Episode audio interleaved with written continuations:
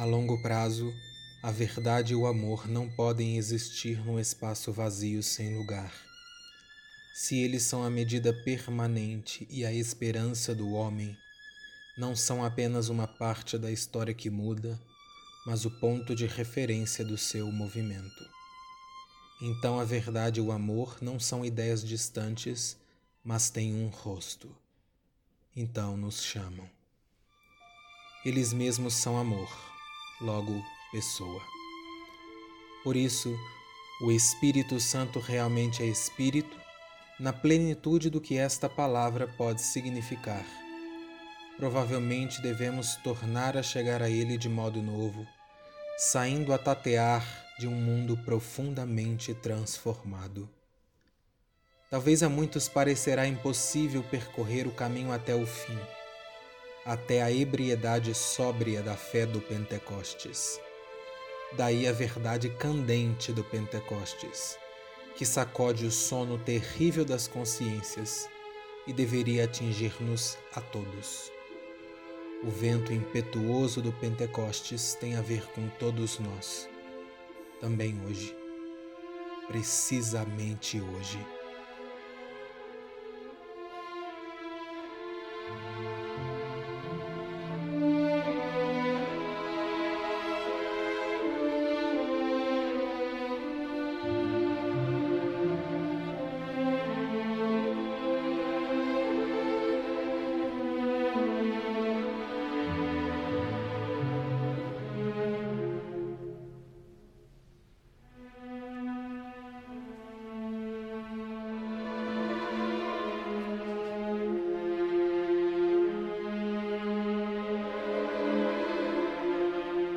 Texto veterotestamentário, ou seja, do Antigo Testamento, registra a existência de três grandes festas para o povo de Deus.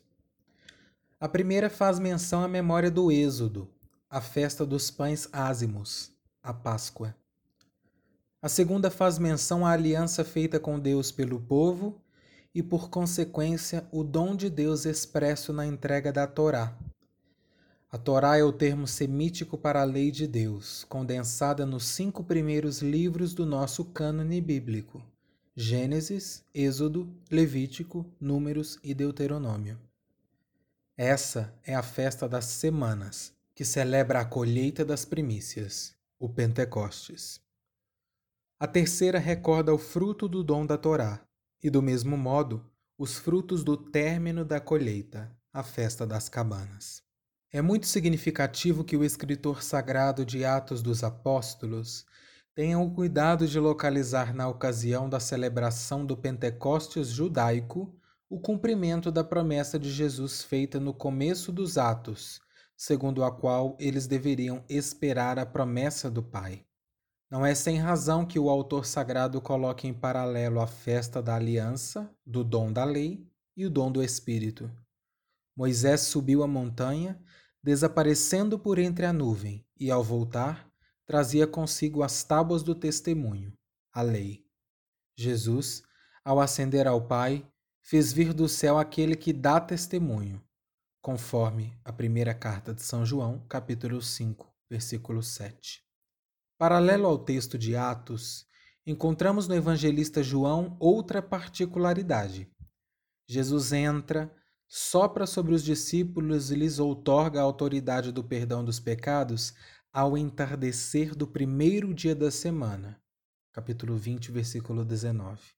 O primeiro dia da semana é o dia da ressurreição, e sob o olhar do evangelista João, é também o dia do dom do Espírito. João desvelou-nos esta realidade. Assim como a ressurreição é o reflexo glorioso da cruz, a vinda do Espírito é também um reflexo da ressurreição. Vale então perguntar: alguém que não fora testemunha do mistério pascal poderia sê-lo da vinda do Espírito? De que serve-nos, portanto, o evento de Pentecostes como dom do Espírito? Três aspectos são fundamentais. Primeiro, o Espírito, em sua raiz grega pneuma, que remonta ao termo hebraico ruá, é essencialmente vento. É uma forte ventania que encontra os discípulos reunidos em Atos 2. É soprando sobre os discípulos que Jesus lhes comunica o Espírito no vigésimo capítulo de São João.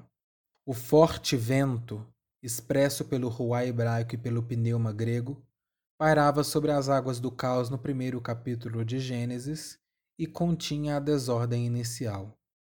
O forte vento passou sobre a terra imersa nas águas do dilúvio e conteve sua destruição. O forte vento soprou sobre os israelitas encurralados pelo mar à frente e pelas carruagens do Faraó às costas, contendo as águas e abrindo-lhes novo caminho de vida e de liberdade. É este vento de Deus que insurge contra todos os impedimentos à vida em abundância, restaura a ordem e refaz o mundo. Não sem razão, Jesus repete o ato criador de Gênesis do mesmo hálito de vida dos primeiros pais, é feito o dom próprio do Espírito em Pentecostes. Segundo, o evento fundante de Pentecostes evoca uma imagem cara à Sagrada Escritura: as línguas. A língua é o órgão da palavra, e a Sagrada Escritura entende bem. Há quem fale como dando golpes de espada, mas a língua dos sábios produz a cura diz Provérbios capítulo 12, versículo 18. O Espírito, manifestado em línguas, zomba do antigo povo de Babel.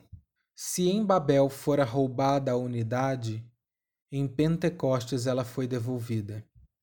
Especialmente em Pentecostes, o que o distancia de Babel, a unidade devolvida pelas línguas próprias do Espírito não uniformiza a diversidade, Cada um ouvia os discípulos falar em sua própria língua, diz o texto.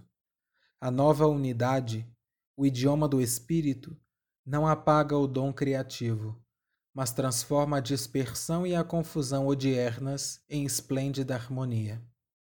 Terceiro, não bastasse a unidade das línguas, é preciso que elas sejam como fogo. O que o fogo faz se não transformar tudo em fogo? A ousadia do espírito, esta simplicidade genuína, confiança filial, jovial segurança, humilde audácia e certeza de ser amado, a que damos o nome de parresia, é o brilho próprio do dom do Espírito. E nós, chamados pelo Espírito a ser com Ele, não podemos brilhar senão sua chama inextinguível. Os pais de outrora foram alimentados pelo dom do Espírito. Hoje, não mais reunidos, mas ainda a portas fechadas, necessitamos desse dom e a ele precisamos voltar. Que o testemunho do dom do alto nos desinstale. Como outrora em Cristo, o Espírito veio como pomba e fez nele seu ninho, tornem-se nossas vidas como a de Cristo, repouso para o Espírito, Senhor que dá a palavra e Senhor que faz calar.